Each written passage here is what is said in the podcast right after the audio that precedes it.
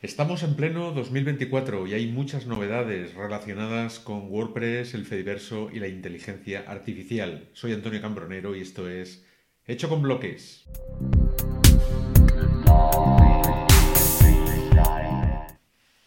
Las actualizaciones importantes de WordPress en 2024 nos las trajo hace poco Jamie Marland en este vídeo fantástico.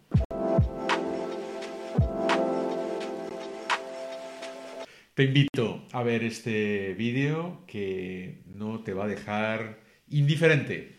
¿Y qué novedades hay en el Fediverso relacionadas con WordPress también? Pues la versión 2.0 del plugin ActivityPath, que nos permite los comentarios de ida y vuelta en un blog federado. En este post lo hemos comentado y si entras a verlo podrás ver una captura de cómo se ve en Mastodon el anidamiento de comentarios de ida y vuelta.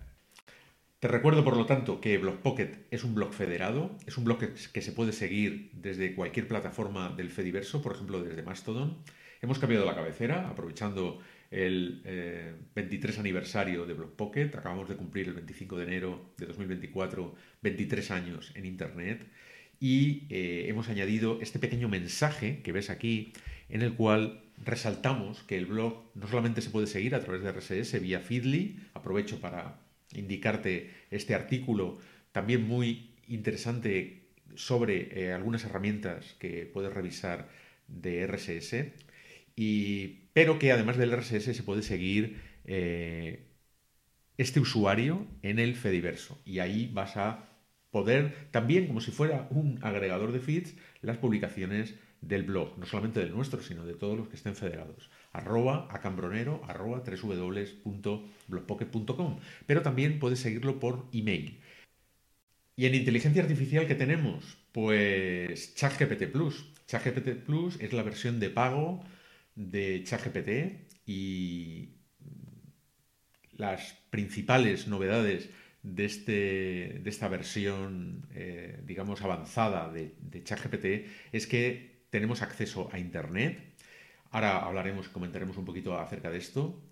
Eh, tenemos la generación de imágenes mm, a partir del modelo DALE, DAL-E, eh, con la, mm, digamos, la ventaja de, de, lo que se denomina multimodal, de una interacción multimodal, es decir, que podemos subir una imagen, además de escribir unas indicaciones de texto, y a partir de esa imagen ChatGPT nos puede contestar, eh, dar detalles de la imagen, eh, etcétera, etcétera, etcétera.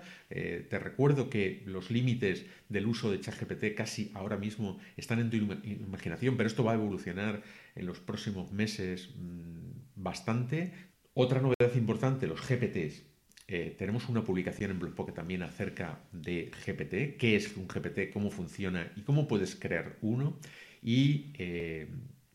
Básicamente, un GPT, como podemos ver aquí, es un chat GPT personalizado. Es decir, nosotros podemos realizar y crear un chatbot con la misma interfaz y dinámica con la que funciona ChatGPT, pero personalizado para lo que queramos. Y finalmente te voy a mostrar el GPT que he desarrollado yo. Podemos ir a mis GPTs para ver todos los eh, GPTs que se han creado. Estos GPTs son eh, ambos son eh, privados. Eh, hay uno que he denominado resumidor de artículos, que es solo para personas con enlace, pero vamos a revisar el denominado ScriptPod. ScriptPod, como ves aquí, la interfaz, la interfaz es la misma, tiene un logo, el nombre, en este caso ScriptPod, es un creador bilingüe de guiones de podcast con resúmenes breves y este es, eh, digamos, el sistema que sustituye a la aplicación que yo mismo desarrollé en PHP con la versión gratuita de ChatGPT, la 3.5 de GPT, y esto lo que hace es eh, sustituir a ese desarrollo. Eh, productividad es lo primero que se me ocurre que para transmitirte en cuanto a esto o relacionado con este, con este montaje. Eh, productividad, ¿por qué? Porque si tardé mm, tres días ayudado además por ChatGPT a desarrollar aquel sistema que me creaba automáticamente los guiones en texto que luego le pasaba a Amazon Poly para crear el audio. eh, con este GPT se tardé en crearlo apenas media hora o menos y es, eh, no, hay, no, hay, código detrás, no hay programación, no hay mantenimiento, por lo tanto eso es también un ahorro monumental de, costes y además es eh, con el acceso a Internet, bueno, pues mucho más actualizado y mucho más eficiente. Vamos a verlo aquí. simplemente voy a utilizar el portapapeles, es decir, cuando me cree el guion del podcast, simplemente pues lo que hago es eh, seleccionar el texto y pasarlo al portapapeles para mm, después pegarlo en Amazon Poly y crear el, audio.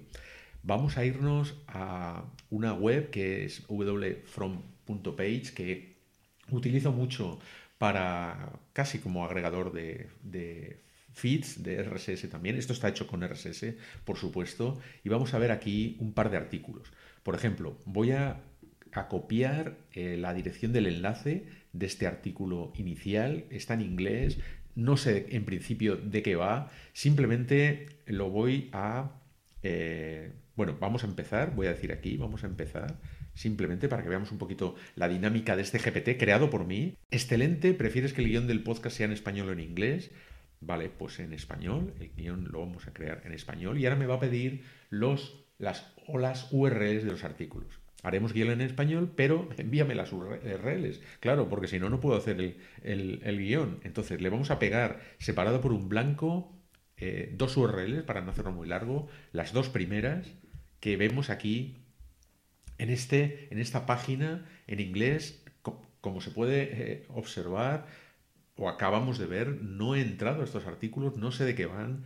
Eso me lo va a hacer el GPT y me lo va a hacer ChatGPT y además me va a dar los resúmenes en español, ¿vale? Entonces aquí vamos a teclear estos, estas dos URLs.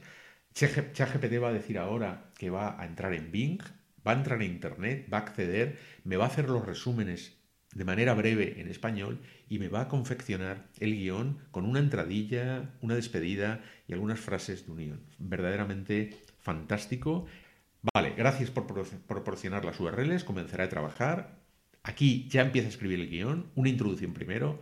Hola oyentes de WPADI, etcétera, etcétera. ¿Por qué sabe que el podcast se llama WADI? Porque yo se lo dije al crear el GPT, eh, le dije que me hiciese una entradilla, etcétera, pero eh, el resultado cada vez que se ejecuta es diferente. Bien, una introducción, un resumen del primer artículo, en su artículo, estimado, etcétera, Tom McFarlane discute un tema crucial en el desarrollo de software, etc. Al final, yo al crear el GPT le dije también que me dé en los resúmenes de los artículos eh, el enlace al artículo completo. Esto me sirve porque al hacer la selección y la copia al portapapeles, después podría utilizar eso como transcripción del audio.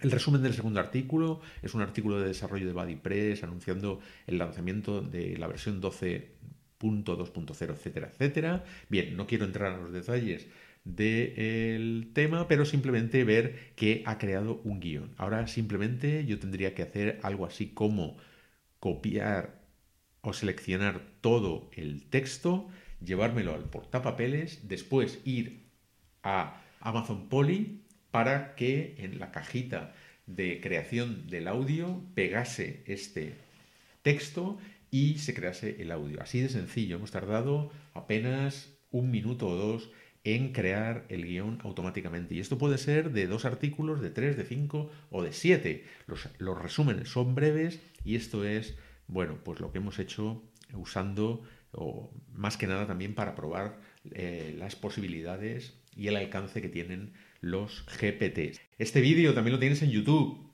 Una semana después, eh, ahí puedes activar la campanita para no perderte nada. Te hablo encantado como siempre, Antonio Cambronero. Nos vemos en un próximo episodio. Saludos cordiales.